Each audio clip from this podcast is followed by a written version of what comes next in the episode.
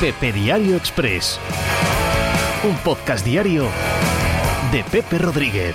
Su poquito de sobrereacción hoy, nos pasamos hoy, ¿eh? aceleramos un pelín hoy con el partido de ayer entre los Kansas City Chiefs y los Houston Texans, adelantamos la que vamos a montar el lunes que viene, poniéndonos como cerdos en cochiquera con las victorias y con las derrotas que veamos el domingo en la NFL, acerca de sacar conclusiones precipitadas. Sí, venga, un poquito, un poquito, un poquito.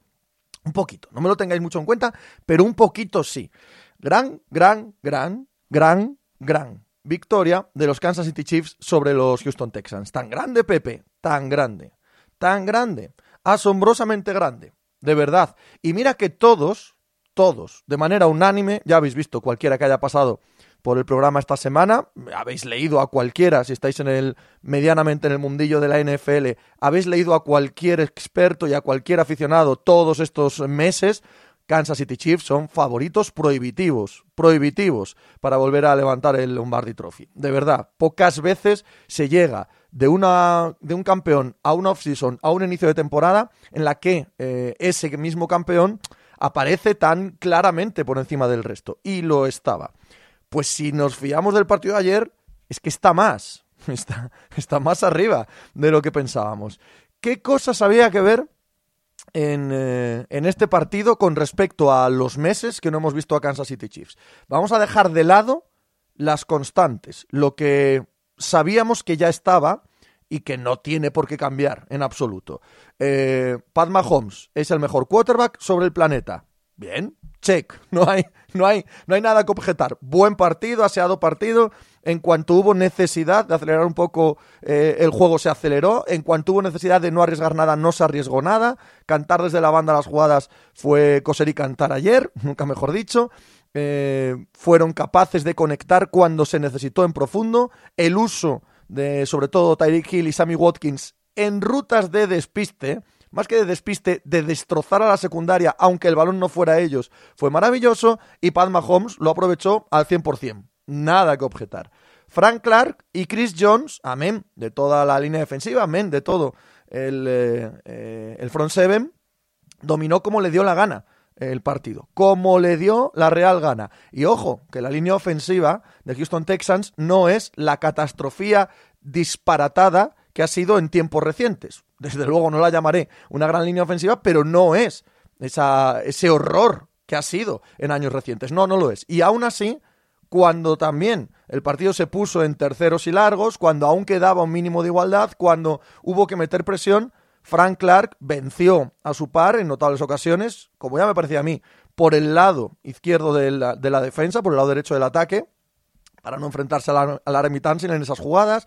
Chris Jones venció por el centro, desarboló a la línea ofensiva de Houston y Deshaun Watson se vio en problemas no tantos, insisto, como habitualmente ha sido su carrera en Houston, pero lo suficiente como para romper esos ataques. Esas eran las constantes, son las constantes, ¿vale? La línea ofensiva de Kansas estuvo espléndida, espléndida. Pero aquí empiezan los cambios con respecto al año pasado. No sé si os fijasteis en el partido de Kelechi Osemele. Igual se nos ha pasado mucho hablar de Osemele este, esta offseason. Eh, con, con, la decisión del, eh, del left guard eh, titular del equipo de no jugar este año por el tema del coronavirus, los Chiefs ficharon a Osemele.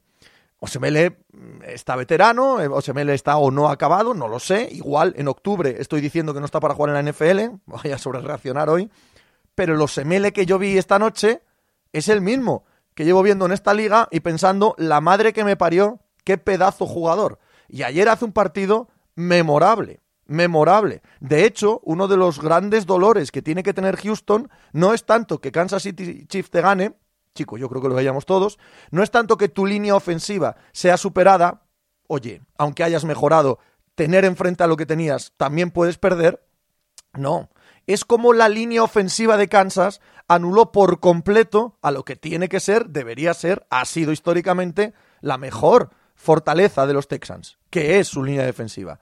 Ni White, eh, perdón, ni Watt, ni Mercilus, ni nada de nada de nada. Ayer dominados por completo. Y cuando Clyde Edwards Helaire, el rookie running back de los Kansas City Chiefs, corrió por detrás de Osemele, pues venga a hacer yardas, venga a hacer yardas.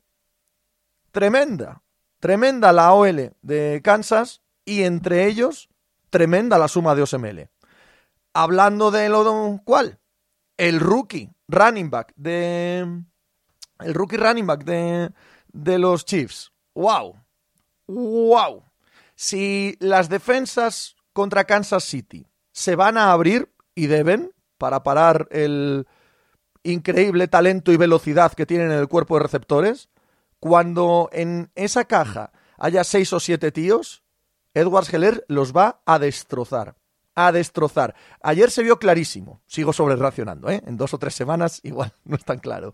Pero ayer se vio clarísimo. Defensa abierta. Para parar a los velocistas, Edwards Heller, 10 yardas. O, o 26 para touchdown. Bueno, pero ya me entendéis. A tope, sin parar. Eh, talento, visión, habilidad, agilidad. locura de jugador.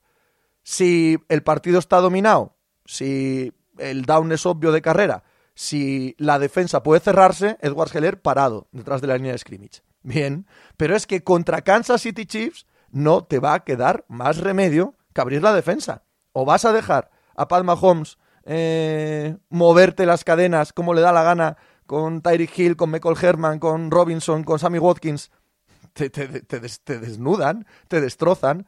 Pues a eso ahora sumas que si te abres, tienen un corredor estelar. Estelar, que va a ser estelar, que va a ser estelar, que se veía antes del draft y ayer se confirma. Sobre reaccionando, pero se confirma. Se confirma de verdad. Este equipo es mucho mejor que el del año pasado. O, si mucho, es excesivo, es mejor que el del año pasado. Entre las constantes no he hablado de Tyran Macio. ¿Qué partido hace Tyran Macio ayer? El partido que hace Tyran Macio ayer es cojonudo. Cojonudo. Da sentido a esa secundaria. Mis miedos acerca de los cornerbacks siguen ahí, de los cornerbacks de los Kansas City Chiefs, siguen ahí, por supuesto que siguen ahí mis miedos. Pero si cuando la jugada es muy obvia de pase y el equipo rival está contra la espalda y la pared, porque no es sencillo, en absoluto, correr contra ese front seven, tienes a Frank Clark y a Chris Jones y a Tyran Matthew, que lo mandas en blitz, descuadrándote el pocket, la vida de los cornerbacks se hace mucho más fácil. Y ayer fue mucho más fácil. Tiene que estar preocupado el resto de la NFL. Kansas City Chiefs parece mejor equipo que el año pasado. Kansas City Chiefs dio un recital de fútbol americano ayer, en todos los órdenes, y ni siquiera necesitó una versión superlativa de Pat Mahomes. Ni siquiera necesitó una, una versión superlativa de Travis Kelsey. No, ambos hicieron un partido aseado, normal, porque no se necesitó ni otra coma para desmontar y poner sobre la mesa a unos Houston Texans a los que dejan hechos pedazos. De nuevo, Bill O'Brien, a mí, a mí me disgusta como general manager, a mí no me gusta mucho como entrenador y a mí me parece que dentro de los partidos tiene muy poquita cintura. Y ayer lo vuelve a demostrar. Es cierto que te paras a pensar y dices, ¿y qué podría haber hecho? ¿Qué podría haber hecho contra esta maquinaria? Pero lo cierto es que fue incapaz de movilizar el ataque en ningún sentido y no anda escaso de talento. De hecho, Will Fuller ayer se, se, se hartó a hacer yardas porque bien digo que los cornerbacks de los Kansas City Chiefs son su parte más débil y de Sean Watson las veces que pudo mirar a Fuller consiguió eh, llegar hasta él. Y David Johnson hizo un muy buen partido desde el puesto de running back. Muy buen partido. Y aún así, Bill O'Brien no fue capaz de usar esas armas de manera en la que eh, Kansas sintiese un mínimo de cosquillas. Todas esas yardas, todo ese avance, o fue en los minutos de la basura, o fue en circunstancias del juego en la que Kansas le dejaba.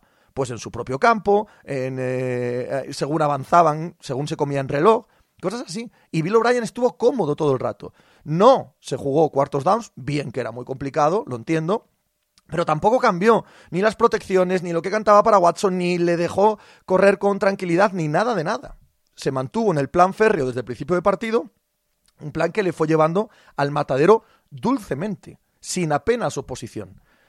Aquí sí que sobre relaciono del todo, porque con lo de Kansas me creo todo lo que os he dicho para el año, lo de Houston habrá que verlo, pero si vemos a este mismo Houston durante el resto del año, una línea ofensiva mejor pero nada dominante, una línea ofensiva bastante peor o al menos incapacitada ante OLs tan buenas como la de los Chiefs y el resto del equipo deslavazado en su estilo de juego, sin mordiente, más allá de poder mover las cadenas de vez en cuando, espera un largo año ah, a Houston.